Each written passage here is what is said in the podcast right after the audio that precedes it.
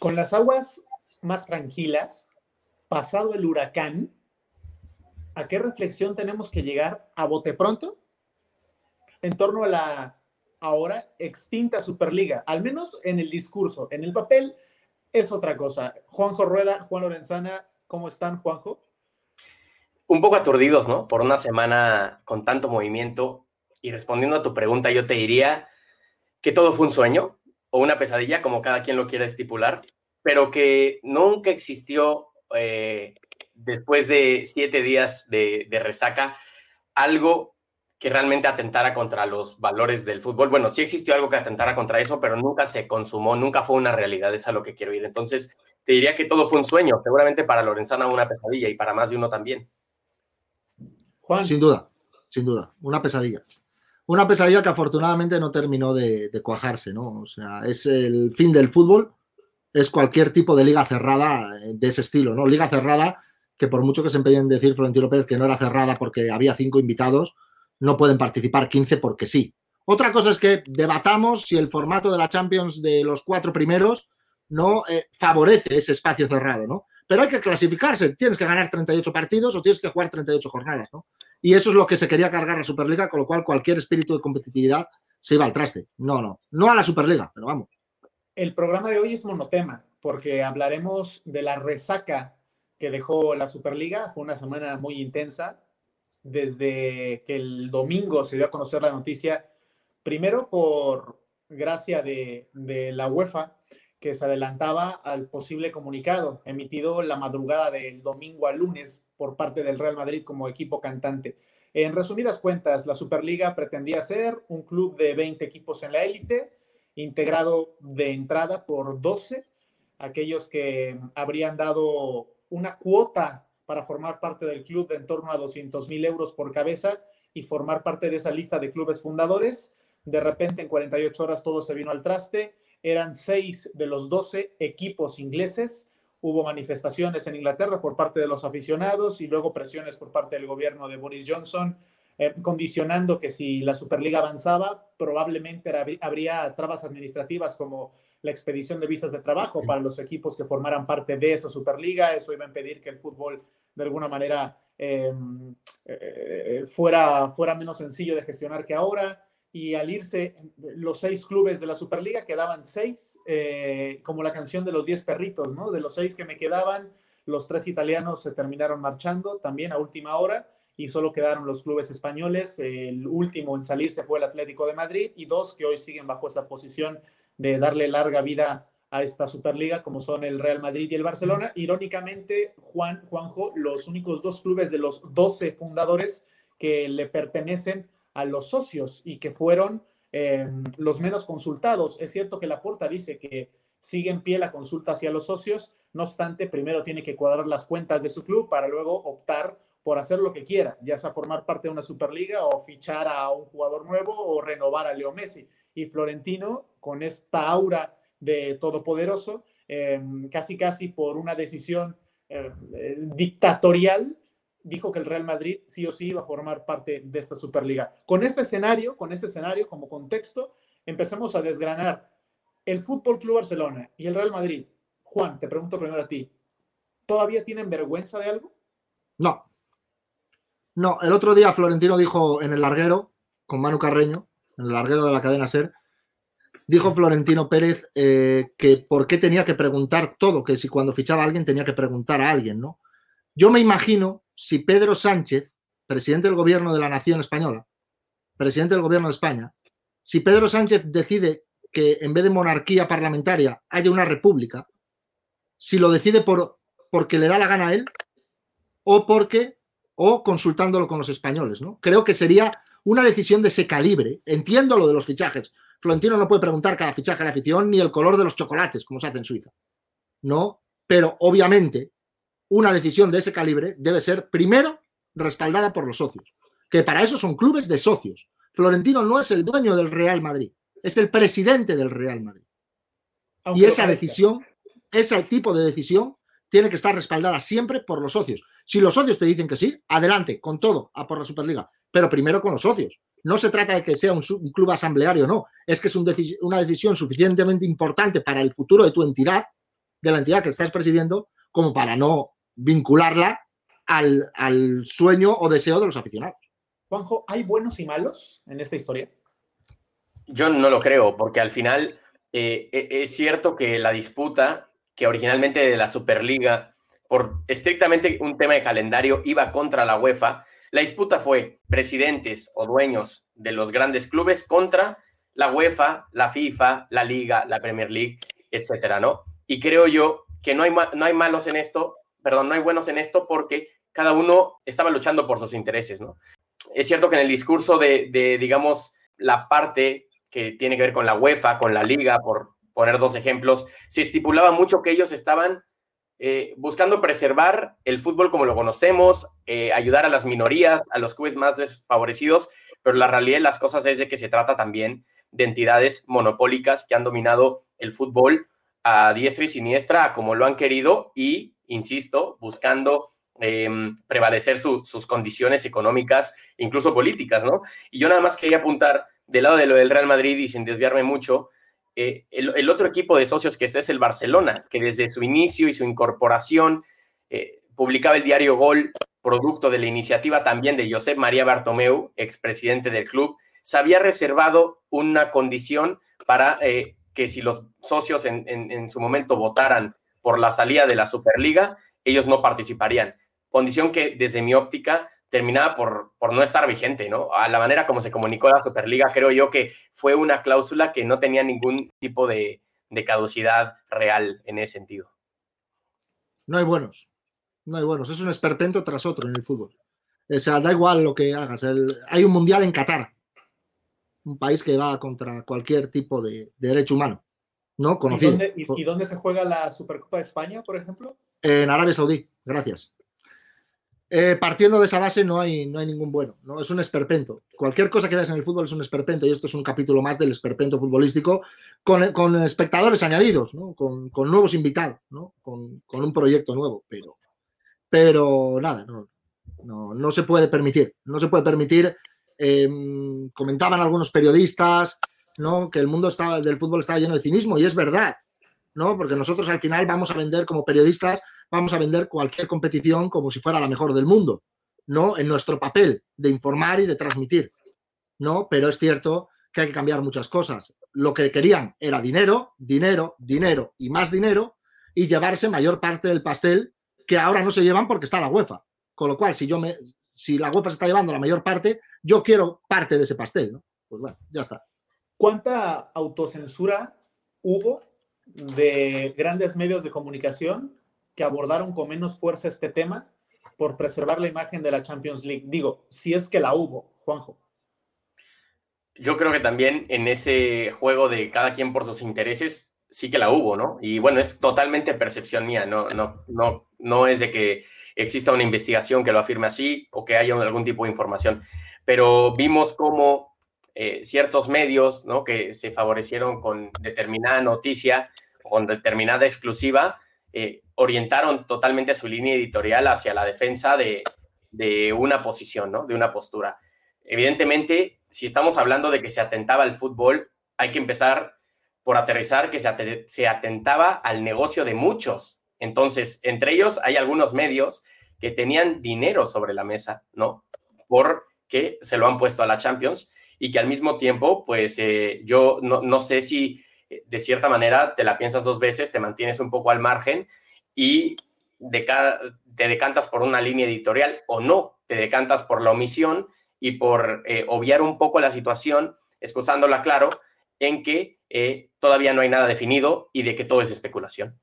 ¿Qué ganaba Juan, el presidente del Real Madrid, expresidente por ahora de la Superliga, eh, yendo a conceder esas entrevistas, primero con José Pedrerol en el Chiringuito y después, dos días después, ya ha caído el proyecto con Manu Carreño en la cadena SER, por ya no abordar tantos temas de la semana, sino contexto de actualidad en el entorno español. Eh, ¿qué, ganaba yendo con Pedrerol y, Carreño y Florentino Pérez?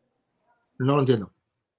Es que sigo, por más que pienso casi una semana después de todo lo que pasó y de cómo, de la puesta en escena de la Superliga, no la entiendo. No la entiendo.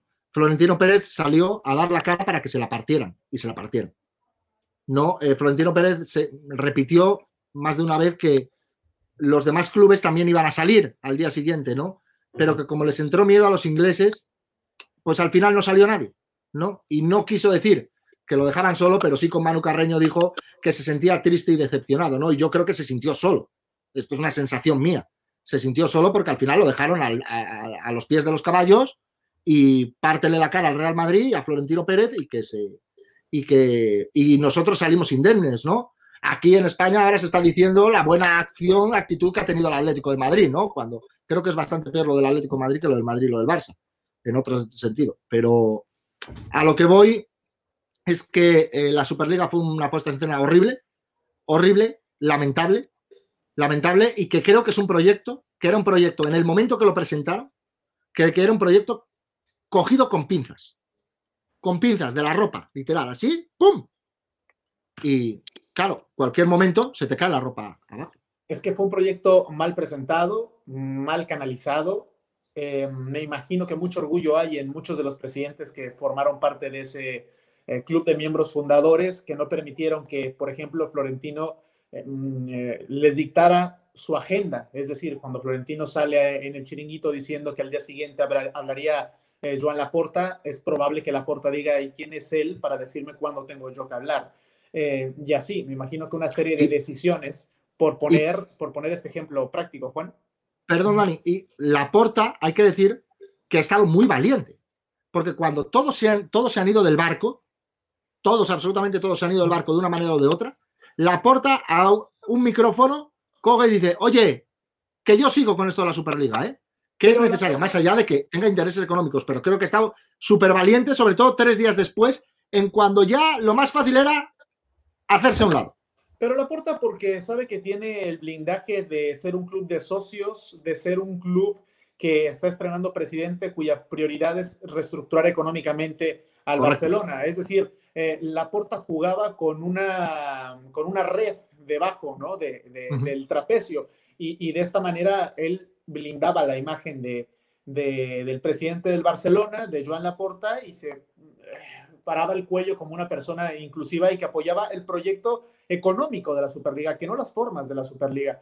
Eh, lo que yo no entiendo es por qué grandes clubes como el Real Madrid, que mm, muestran ese orgullo y esa soberbia en lo deportivo, trasladan ese tipo de características cuando hacen política. A mí no me gustó la posición de Florentino Pérez eh, defendiendo a capa y espada un proyecto que estaba muerto. Eh, cuando Florentino sale con Manu Carreño en una entrevista que a mí me pareció de lo más decepcionante, porque fue un baño con sales y burbujas para el presidente del Real Madrid, y no es porque hubiese que ser eh, más punzantes, sino más críticos en un proyecto que había tambaleado no solo al fútbol, sino a la política en el mundo y había movido a una masa social muy fuerte en Inglaterra durante esos primeros días, principalmente en Londres con los aficionados del Chelsea y luego los del Arsenal en las, horas recientes y los de Liverpool, ya ni se diga que incluso su presidente tuvo que salir a pedir disculpas. Em, cuando el proyecto estaba ya agotado, eh, Florentino Pérez dijo una verdad a medias, pero finalmente tiene algo de verdad y algo de mentira. Cuando dijo que la Superliga no estaba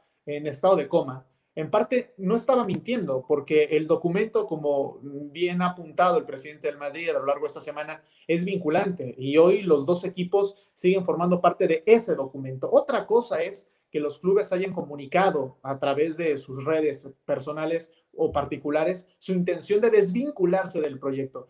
Es decir, cuando en esta semana los medios demos carpetazo parcialmente al tema de la Superliga, sí que vendrá un proceso jurídico detrás para que los 12 clubes, en este caso 10, puedan intentar desvincularse a como dé lugar del proyecto Superliga. Eh, es por eso también que entendía las ansias de Florentino de mandar ese mensaje de, aunque sean retractados, no se salvan, todavía forman ustedes parte de. Lo que sí es que no me pareció la campaña un poco orquestada de ir hacia medios directamente pertenecientes al grupo Prisa, ¿no? La cadena SER, eh, por otro lado, la exclusiva que le dieron al diario AS y luego eh, la cercanía que tiene con, editorialmente con eh, el chiringuito de, de Josep Pedrerol. No está mal buscar a los amigos, pero si buscaba hacer un proyecto trascendente a nivel mundial, haberlo organizado de, de otra manera, Juanjo. Sí, la estrategia de comunicación creo que deja mucho que desear, ¿no? porque vamos a ver desde, desde el origen de cómo ellos dan el golpe en la mesa, de decir ya llegamos y nadie nos va a, mover del camino, tiene que ver con un comunicado eh, que cada uno de los clubes lanza a la medianoche, ¿no? Previo, obviamente, a que un día más tarde em, la UEFA reestructurara la nueva Champions, que también podremos ahorita, ahorita platicar un poco. Eh, desde ahí hasta cuando empiezan a caer los clubes, ¿no? Creo que el personaje que termina por, por estar a tiro, y no es que sea tampoco víctima, es Florentino Pérez, quien, yo estoy de acuerdo con ustedes dos, se vio muy, muy solo, em, porque, eh, no lo sé, habrá sido la idea de quien haya sido, ¿no? Seguramente de él y, de otros tipos de, de, presidentes, lo que decía eh, el medio de comunicación Gold con José María Bartomeu, pero aquí los grandes clubes no fueron víctima de Florentino, es decir, fueron socios comerciales de él y creo yo que, bueno, independientemente de si la idea gusta o no, el hecho de que salieran con lo que buscaban eh, transmitir en unidad hubiera sido, hubiera significado, creo yo, que, había una fuerza real detrás de la, de la Superliga, ¿no? No a través de un comunicado y luego que Florentino Pérez vaya a un, a un programa que tiene cierto enfoque eh, en la opinión pública de la gente, ¿no? Creo yo que, la Superliga, buena o mala, estuvo perfectamente mal comunicado, eso sí, estoy seguro. Fíjense, fíjense, señores, que Dani, la idea de la... Sí, Juan. La mujer del César no solo tiene que ser honrada, sino parecerlo. Es decir, tú no puedes llegar y presentar un proyecto diciendo que el Elche Huesca no vale para nada. Aunque sea verdad. No lo puedes hacer. Aunque sea verdad que no se vea, que no cumple los requisitos mínimos para que se considere como gran proyecto económico, no se puede decir. Y ahí está el principal error. Te pones en contra a todo el resto del mundo del fútbol que somos de otros equipos que no son los grandes. Yo creo que la idea de fondo, la idea de fondo es buena, más allá de los matices que podamos hacerles. Es buena. El gran error fueron las formas nada más, nada más, y que en este mundo de la globalización actual, si no se cuidan las formas, eh, es probable que fracase cualquier proyecto, incluso de vida. Em, me parece que, que fallaron las formas en una iniciativa que en principio debió haber sido concebida como revolucionaria por las pretensiones de fondo de un proyecto, que eso sí, luego ya podemos calificar si nos gusta o no, porque eso desde luego es subjetivo, pero en cuanto a las formas, es una evidencia que no funcionaron y, no funcionaron ni, las propuestas de la Superliga y parece, Juan Juanjo, que no van a funcionar tampoco las reformas de UEFA de cara a lo que están peleando los clubes. Una Champions más atractiva, con mayores ingresos, porque la Champions League reestructurada de cara a 2024, bueno, veamos si llega a 2024, porque con la presión ejercida igual y la adelantan un año, aunque está el tema de derechos de transmisión y podría haber un reajuste con las cadenas de televisión que hoy retransmiten la Champions en todo el mundo, sobre todo por temas de dinero, habría más partidos, eh, que, que, ya le han valido críticas. Los principales defensores del fútbol para todos, que por ejemplo fueron Jürgen Klopp o Pep Guardiola en la Premier League eh, durante la Superliga y, y, la polémica, también han sido hoy los principales críticos con la solución propuesta por UEFA. Hoy Guardiola ha lanzado una frase eh, que porque al año no le sumamos cinco días más, ¿no? que no sean 365, sino 400 días para que dé chance, 370 eh, días para que dé chance de jugar más al fútbol. Porque hoy hay una saturación de partidos tras la reforma de la UEFA Champions League de cara al 2024. Es decir, ni, ni, ni la propuesta fue bien comunicada por parte de los miembros de la Superliga, ni la solución que había ofrecido UEFA fue eh, bien consensuada, ¿no? Porque ya hay críticas y ni siquiera se ha puesto a disposición de los clubes eh, el nuevo torneo. Eh, no sé, es una cosa que, desborda cualquier, cualquier idea que, que, se acerque a, a, lo natural, ¿no? No puede ser que en las grandes esferas del fútbol mundial estén ocurriendo este tipo de errores. Y que aparte esta reforma pateada, ¿no? Hasta 2024, nos hace citar lo que Florentino decía en el chiringuito, ¿no? Él desde obviamente un, una posición un poco alarmista, él decía que en 2024 vamos a ver si el fútbol seguía vivo, ¿no? Pero esta reforma va de, aumentar de 32 a 36 equipos la UEFA Champions League, hacerla de hacer una especie de, de, liga con cuatro grupos de nueve equipos, donde eso sí, estando del lado de la Superliga, buscaría eh, guardarle asiento a aquellos clubes que no sé cómo se terminarían por elegir de élite, que no se pudieran clasificar una temporada anterior a la Champions League. Entonces, si estás eh, en teoría peleando contra la o a favor de la meritocracia deportiva, ¿por qué también te guardas ciertos, eh, ciertos asientos en tu competición, no? Luego sería, pues sí, los ocho mejores equipos con respecto a, la participación en, en, estos cuatro grupos, clasificarían unos cuartos de final y demás. Pero, insisto, es una solución pateada a tres años de distancia, donde eh, existen voces u opiniones que opinan, valga la redundancia, que terminará siendo demasiado tarde. La UEFA siempre... Sí. Perdón, una pregunta y luego haces tu comentario porque quiero saberlo. A ti que de por sí te tenía desgastado el aparato fútbol contemporáneo con la Champions ya como estructura eh, casi igualitaria para todos los clubes a nivel audiovisual y, y, físicamente, ¿no? Cuando uno está en los estadios todos parecen iguales al momento del desarrollo del partido.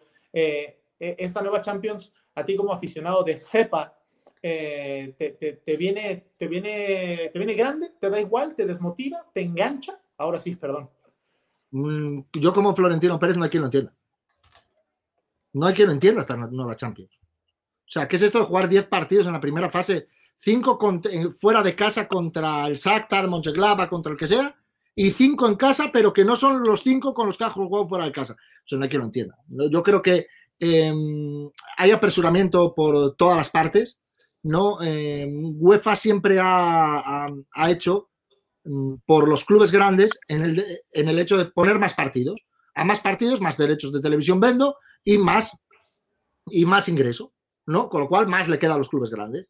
Pero claro, no podemos estar con una Champions League que no entiende nadie el formato. O sea, la ventaja de las competiciones eh, tradicionales del fútbol de toda la vida es que conocemos el formato. Si ahora hay un lío, hay un lío ahora con, para ascender de segunda división B o de tercera a segunda B en España, hay un lío tremendo porque va por coeficientes, porque hay una división pro, otra federación, otra de no sé qué, otra del gato, otra del perro y otra de, la iguana. Digo, no hay quien entienda nada. No hay quien entienda nada. Entonces, el, aficionado, mi padre que va todos los días religiosamente a ver al Atlético Astorga, ¿eh? mi padre no se aclara, no sabe si celebrar un gol que es el del ascenso, si no, pregunta, nadie se lo sabe decir porque ningún medio lo explica. Es decir, un caos y una chapuza en condiciones. Ahora, lo que hay que hacer, ¿qué es? Es muy fácil. Si la Superliga quiere seguir adelante, más allá de pelear temas eh, de dinerito, ¿no? Más allá de dinerito, es lo que está haciendo la Champions hasta el día de hoy, ¿no? Con más equipos, a lo mejor seis de cada liga, ¿no? Pero siempre por meritocracia. Mientras le quiten la meritocracia, la Superliga nunca tendrá futuro. La, defensa, Juanjo, Juan. Em, la mínima meritocracia, eh, perdón. La mínima. Porque ya la meritocracia es justita. eh, que esa es la idea. Que todavía, por ejemplo, los clubes medianos de cada país puedan aspirar a, competir en, alguna, en algún torneo UEFA. Cualquiera. también, también, por eso la invención de, de, la Europa League, que en muchos países sigue siendo una copa secundaria y, un, Pero, Dani, menos apetecible. Dani, es secundaria porque la Europa League la juega del sexto al décimo, o no sé qué equipo. La, la Copa, la Europa League, que es la, hereda, eh, la que hereda la Copa de la UEFA, la Copa de la UEFA juegan del segundo al quinto, el campeón de Europa era, eh, o sea, el campeón de Liga va a la Champions y tal. Obviamente ahora queremos más equipos y más Madrid-Bayern y más Madrid-Manchester United y más Madrid tal, más Madrid cual. Vale, perfecto. Pero claro, eh, si entran del sexto al décimo, mientras más bajos entren, peor. Ahora va a empezar la Conference Cup o Conference League, no sé cómo se llama. O sea, tercera competición europea. La gente diciendo, ¡ah, la que bien! Una tercera competición europea. No, a la que bien ya existía. Se llamaba la Recopa iban los campeones de Copa del Rey. Ya existía. Y la quitaron para reducir partidos y para meter más equipos en Champions. Y de repente ahora la vuelven a poner porque ahora no se ingresa lo suficiente, cosa que creo que es un error también de los clubes eh, estos de la Superliga, ¿no? De decir, a más, mientras necesito más dinero, necesito más dinero. No, es que el modelo económico está muy jodido. Y el modelo económico demuestra que en un año sin público tú no ingresas 300 millones de euros, cualquier club de esos. Eso es un, déficit tremendo. O sea, si, si un virus, si una pandemia de este calibre te va a provocar eso, esa fractura económica, es que algo no se está haciendo bien. Igual habría que hacerle caso a Rummenigge y reducir costes. Esa es mi opinión. Hombre, Hombre, eh, yéndonos a los datos, y esto lo hablamos con Juanjo durante la semana. eh, sí es cierto que hay una pérdida, al menos de los 12 clubes que intentaron ser miembros fundadores de la Superliga, hay una pérdida a raíz de la, de la pandemia entre los 12 en torno a mil millones de euros por temporada y todavía perderán dinero esta temporada consecuencia eh, principalmente de dos cosas. Eh, el dinero eh, que reciben a través de proyectos deportivos que se han parado a consecuencia de la pandemia y la segunda por las entradas que no están vendiendo. no hay entradas, no hay público, no hay ganancias y esto ha reducido también en un porcentaje mínimo la venta de, del merchandising, principalmente camisetas. resulta tener menos enganche para un aficionado comprarse una camiseta si no puede ir al estadio a presumirla. Es cierto, había una pérdida económica y también es cierto que la inversión que iba a hacer JP Morgan, este banco americano, iba a ser muy gorda, ¿no? A cambio de los derechos de transmisión por 23 años. De ahí iba a salir el, el, gran, el gran trozo de carne para, para ellos. Pero bueno, para, para, para, les quería hacer esta otra pregunta, hablando de la meritocracia, Juanjo. Eh, ¿Cuánto de verdad, y puede ser un poco eh, malintencionada mi pregunta, todo respeto para los aficionados de los clubes, eh, Juan, incluyo en esta disculpa, pero ¿cuánto de verdad hay en el aficionado que se sale a manifestar, principalmente en Reino Unido, eh, de querer hacer respetar los valores de su club o simplemente por hacer que su club en imagen no forme parte de un proyecto que en principio le pertenecería a la, oligarquía, ¿no? Eh, ¿Cuánto de doble rastrero puede haber? ¿Qué defiende? ¿Qué defiende un aficionado? Porque no creo que todos defiendan lo mismo. Finalmente en una manifestación convergen diferentes tipos de ideales. Eh, ¿qué, de qué se defiende en Inglaterra? Porque parece ser que el movimiento social en Inglaterra fue el que paró el proyecto de la Superliga, pero, pero no es cierto. Fue, fue parte de, pero, pero no es cierto que esa masa social haya sido la, causante del frenazo. Y ahora parece que, que, el pueblo sí puede reivindicar los valores de sus clubes. Eh, creo que estamos exagerando. No, no, estamos en la época de la Revolución Francesa y menos en un, en un deporte que de un tiempo a la fecha se ha convertido en un entretenimiento puro y duro, Juanjo. Mira, cada quien yo creo que defiende desde la posición donde le toca estar, ¿no? Puedo entender perfectamente por qué se manifestaría alguien cuyo equipo no va a estar en la Superliga y va a haber pues eh, un detrimento económico y de, foco en, lo que pase con su club. Eso lo puedo entender perfectamente y creo que sobra explicar eh, los porqués. ¿Por qué salió a manifestarse el, aficionado del Chelsea? Yo al principio también me lo preguntaba, el del Arsenal, ¿no? Quiere decir, en una visión completamente egoísta, creo que era un, brinco de, de, calidad y una inyección económica que sus clubes iban a tener para competir de la Liga AA a la Liga AAA, ¿no? Donde solamente unos cuantos se pueden, se pueden sentar. Eh, y ahora, englobando a todos en una misma canasta, yo creo que lo que nos dejó pensando la Superliga y por lo cual mucha gente se movilizó es detenerte y pensar, bueno, y en realidad yo en este, en este ecosistema, ¿qué soy? Porque yo siempre he pensado que soy un hincha, que soy un aficionado, ¿no? Pero ahora, según las posturas, o como me lo han hecho ver, también ahí está la importancia de los medios de comunicación, quizá me doy cuenta que soy más un cliente.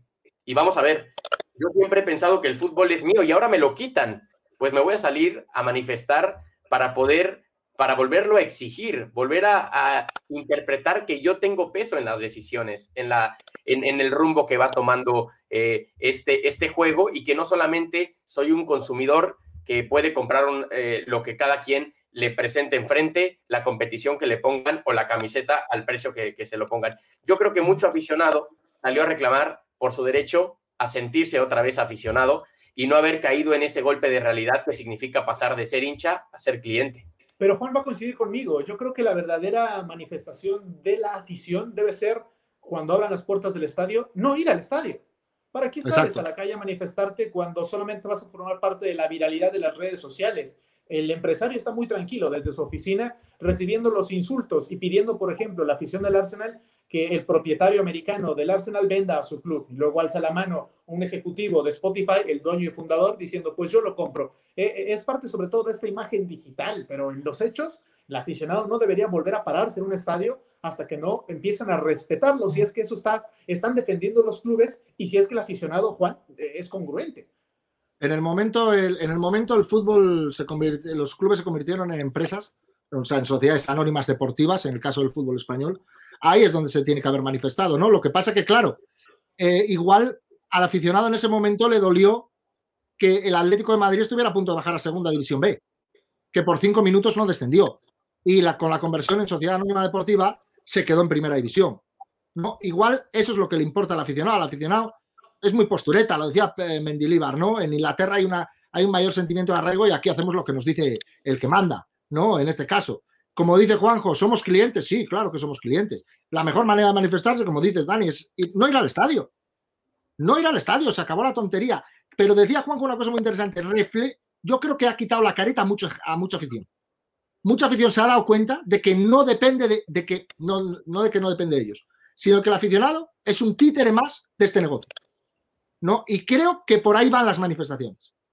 Porque dice, oye, que no, que no, que no. No, no, ¿cómo que no? Si el, el Manchester United de quién es? De un norteamericano, el Liverpool de un no sé qué, el Inter de Indonesia, el, otro, el Valencia de no sé quién, el Oviedo de no sé cuál. O sea, digo, ¿pero qué esto qué es? Hay que manifestarse antes. Y ahora, los lloros ahora ya no valen. Ya no valen, porque se ha convertido esto en un negocio. La mejor manera, no vayas al estadio. Que los hinchas del Real Madrid cuando se vuelva a abrir el estadio, no vayan, que los del Atleti tampoco, los del Barça tampoco. Pero ¿sabes tú, sabéis vosotros cómo van a estar los estadios? Llenos. Llenos. Ahí está el problema. Que esto no pasa factura, porque la afición del fútbol traga, traga, traga, traga y traga, porque somos idiotas.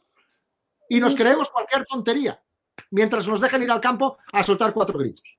Sobre todo yo creo, Juanjo, que porque llega eh, este asunto en una situación social muy delicada, ¿no? Donde eh, cuando vuelvan a abrir las puertas de los estadios, mucha gente busca en el fútbol ese desfogue que a veces no tiene en casa. Y si venimos de dos años eh, encerrados, entre comillas, por la pandemia, es evidente que no puede ser congruente el aficionado con, con ese impulso de, de, de, quedarse en casa eh, en, pro de, en pos de manifestarse ¿no? a, a, su club y conseguir que le vuelvan a hacer caso. Es, es imposible que el aficionado no regrese a un estadio feliz cuando se lo han cerrado durante año y medio, dos años es que es, la, es parte, formamos parte de la era del espectáculo, del entretenimiento, ¿no? Y así será, como también aquel que en su calentura se jactó de decir, em, no vuelvo a ver fútbol, ¿no? Si pasa lo de la Superliga, seguramente en la jornada 3 se hubiera enganchado a un espectáculo deportivo que para mí, para mí no tenía pierde, es decir, eh, yo no estoy a favor o no hubiera estado a favor de, la consumación de la Superliga, pero la realidad es que deportivamente el espectáculo eh, futbolístico estrictamente, hubiera, creo yo, borrado la memoria a aquellos que se habían retirado quizá de manera intempestiva del fútbol. No sé si me entienden lo que quiero decir, pero eh, creo que va en esa misma línea, ¿no? No somos capaces de mantenernos en la postura que, decimos en la calentura porque eh, luego está esta parte de, que el fútbol te mueve emociones, como cualquier deporte, como cualquier entretenimiento, que eh, son indistinguibles y difíciles de controlar. Entonces, el aficionado ya se siente triunfante en Inglaterra por haber detenido esto y que si eso le llena un poquito en el jarrón de, autoestima el sentirse otra vez importante, como dice Juan, en el negocio del fútbol, creo yo que de algo entonces habrá servido. Pero yo quería decir una cosa, porque eh, me parece muy bien el planteamiento inicial de la Superliga de Madrid-Manchester todos los días. ¿no? Todos los miércoles desde septiembre, Madrid-Manchester, Madrid-Milan, Madrid-Tottenham, Madrid tal. Yo me imaginaba, cuando, cuando decía esto Florentino, yo era, me trasladé a mi época de, infante, ¿no? De niño, y dije, bueno, yo iba los domingos, ¿no? A casa de mi abuela a comer, generalmente, ¿no? Y me traía pasteles, y me traía mis preferidos, ¿no? Entonces yo el domingo estaba deseando que llegara porque había pasteles. Pero si tú a mí me pones para comer lunes, martes, miércoles, jueves, viernes, sábado, pasteles, al domingo los pasteles que se los metan por donde han venido. Cuidado con eso, que es muy. La expectación que genera ahora mismo un partido de altísimo nivel es mucha más, porque no lo hay todos los días. Si lo hay la mayoría de días, es peligrosísimo, porque recuerdo otro ejemplo, guerra de clásicos, como el documental maravilloso que ha sacado Movistar, de los clásicos con Mourinho Guardiola, cuatro clásicos en 18 días. Yo recuerdo que al cuarto clásico me levantaba y estaba hasta los cojones. Decir, no juguéis más, no quiero veros más, ya os he visto tres veces en 15 días. ¿No? Entonces, corre mucho peligro eso. Esto es la expectación del aficionado del Athletic Club de Bilbao que dice, hostia, que el domingo llega el Real Madrid, el Oviedo, que el domingo viene el derby, ¿qué tal? Si pones derby todas las semanas, al cuarto derby, váyanse ustedes a hacer puñetas. yo como parte de la sociedad del espectáculo, porque yo siempre me he asumido como parte de la sociedad del espectáculo, yo no puedo reivindicar mi, mi carrera periodística sin, sin, antes asumirme, asumir que soy parte de este show. O sea, estamos yendo a, un teatro donde hay, bueno, esos circos con tres pistas, ¿no? Donde están los medios de comunicación, los aficionados y el fútbol como industria y la carpa de la industria del fútbol. Si no queremos asumir que somos parte de eso, eh, yo creo que debemos de fijar nuestro, nuestros objetivos en, otro lado. Eh, me tocó cubrir seis derbis madrileños cuando jugaron en Liga, Copa, Liga, Copa, Champions, Champions, ¿no? cuando el Chicharito incluso elimina al Atlético de Madrid. Eh, los primeros tres partidos son bonitos. Al cuarto, eh, tu cabeza explota, porque ya no sabes, eh, dadas las circunstancias, qué más humo vender si es que no hay actualidad. Entonces, si eso llega a pasar a nivel eh, periodístico, también dentro de la cancha, ilusiona un primer partido frente al Atlético de Madrid si eres jugador del Real Madrid y viceversa, pero al cuarto se te vuelve ya costumbre y sales a por el resultado, pero ya, con, ya no con ese sentimiento que, que suele dar eh, eh, el enfrentar un gran partido, ¿no? A ese plus. Un gran rival. Se, se, se, vuelve, se vuelve habitual. Por otro lado, con lo que decías, Juanjo, de, de, del desfogue del aficionado, pero es que el aficionado ha relacionado su desfogue con el fútbol, pero es que ese mismo desfogue lo puedo encontrar viendo una película. Es cierto que eh, viendo la película no te puedes parar en la fila 8 del cine a gritarle al malo que baje la pistola, precisamente porque en el fútbol, dentro de la masa social, somos anónimos y sacamos nuestras frustraciones o nuestras impotencias o nuestros anhelos o nuestros deseos, es por eso que nos engancha tanto. Es más el factor adrenalina, el sentirte invisible eh, en una marabunta de personas que, te da cierto poder, sientes que tú tienes el control en ese momento. Y creo que es uno de los placeres del fútbol que tal vez otras disciplinas eh, no lo dan.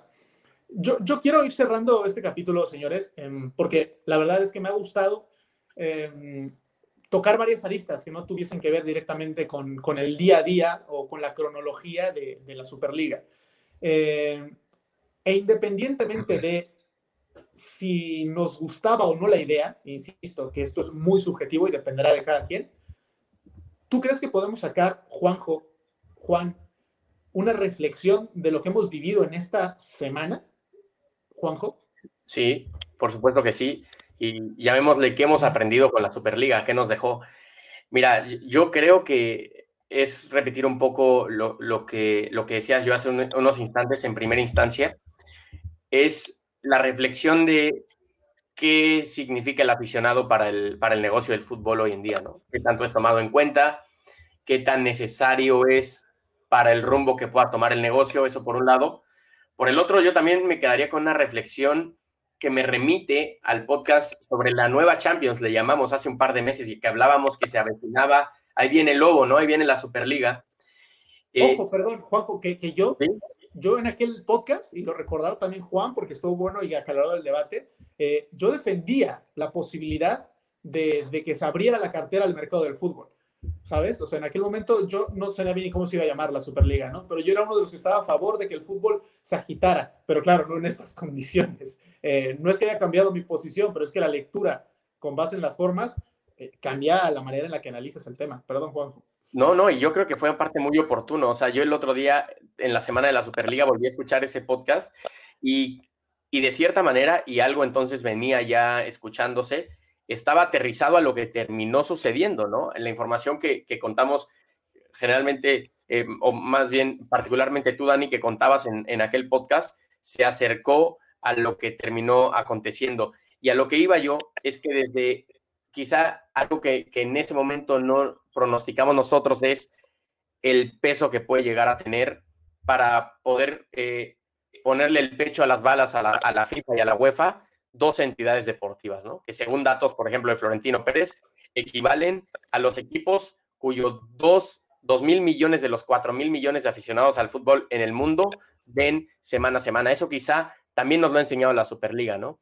Eh, el peso que puede llegar a tener cada uno de estos clubes. Así es que mi reflexión es esa. Eh, por un lado, desde la parte de los, de, de los aficionados, ¿qué, es, ¿qué, representa para el aficionado del Real Oviedo? Y nos lo podrá decir Juan, el hecho de no sentirse considerado, ¿no? Y que sepa que quizá no está en sus manos el entender el rumbo o el futuro, si es que existe, de su club. Y por el otro lado, a nivel eh, político, a nivel despacho, la UEFA y la FIFA, ahora que pudieron apagar el fuego, quedarán pensando que hay unas entidades deportivas que le pueden en algún momento volver a hacer la sombra. En esto último, a mí lo que, lo que me jode como aficionado y seguidor del Real Oviedo, lo que me jode es que no me den la oportunidad de entrar. O sea, es la meritocracia. Si yo me lo gano en el campo, ¿por qué no puedo jugar con los más grandes? Eh, a partir de ese es el principal problema de base de la Superliga, de lo que presentaron. A partir de ahí, podemos llamar la liga como queráis. La nueva Champions es muy parecida a la Superliga. Lo hablábamos, eh, como bien dice Juanjo en el otro podcast, ¿no? Es muy parecida. Lo único que queda es que no haya 15 por decreto.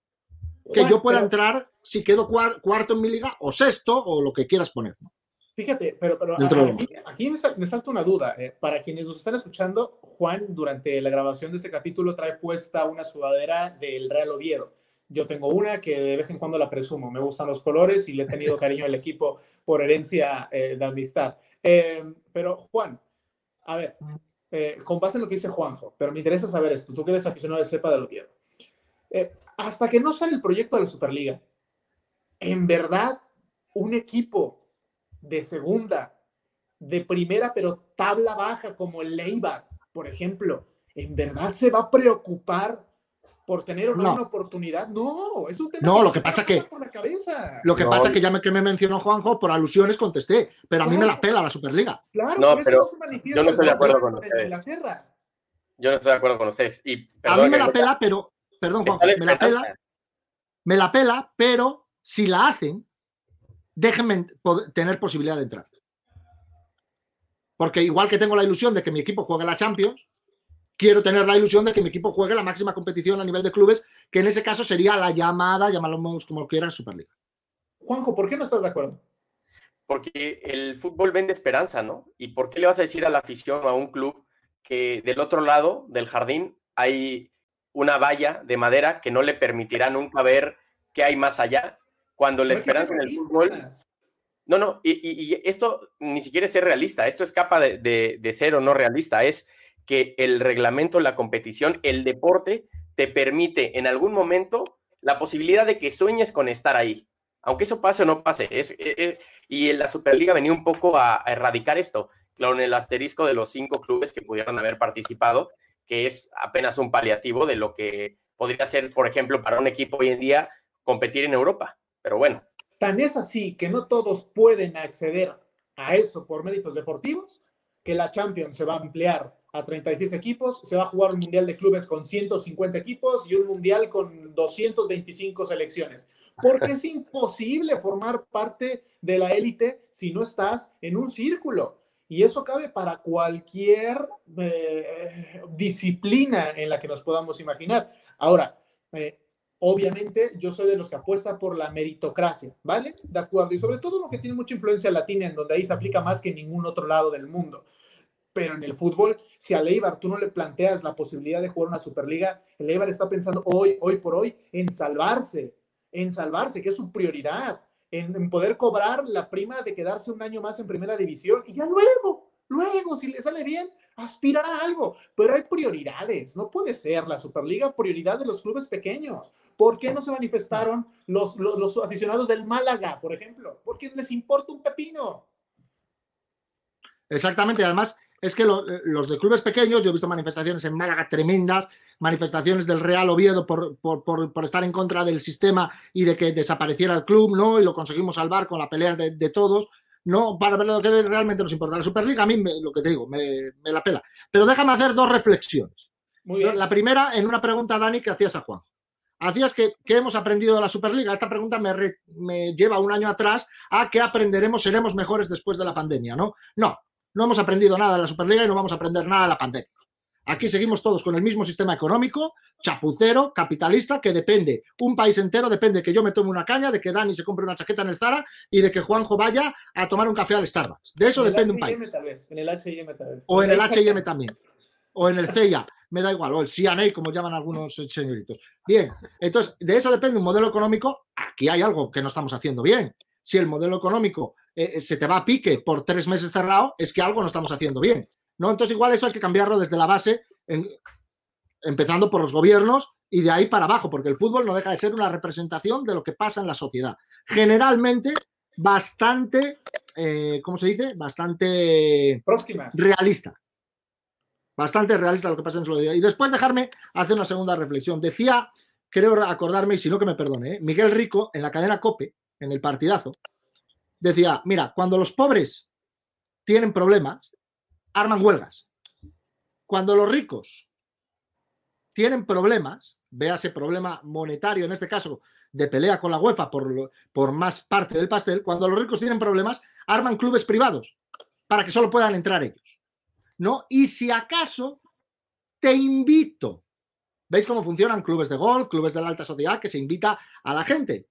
¿No? Y demás, se invita, no, yo te invito, pero tú no eres más que un invitado, tú vas allí con tu chaquetita que vale más dinero que todo lo, de toda su dignidad, pero eres un invitado. Entonces, ¿qué pasa? Que los ricos seguirán siendo ricos y los pobres seguirán siendo pobres. Y la Superliga pone de manifiesto, pone de manifiesto lo que están intentando conseguir en la sociedad, que es un modelo en el que el pobre se quede pobre y el rico se quede rico. Eso en la Rusia de los zares se llamaba nobles y siervos. No digo más. La Superliga, recurriendo a las letras de Sabina, que como me gustan. dijo, ¿Cómo te gusta? ¿Cómo te gusta? Son parte del podcast. Dijo hola y adiós. Qué lástima, pero adiós, me despido de ti y me voy. ¿Quién cantaba esa? Eh, es Julieta no Venegas. Julieta Venegas. Sí, sí. Y, y, y, y duró, du, du, ¿cómo, ¿cómo, dice? La Superliga duró lo que duran dos pesos de hielo en un whisky on the rocks. Eh, señores, gracias. Eh, y hasta la siguiente Superliga, si es que lo hubiese. Por lo pronto, nosotros vamos partido a partido.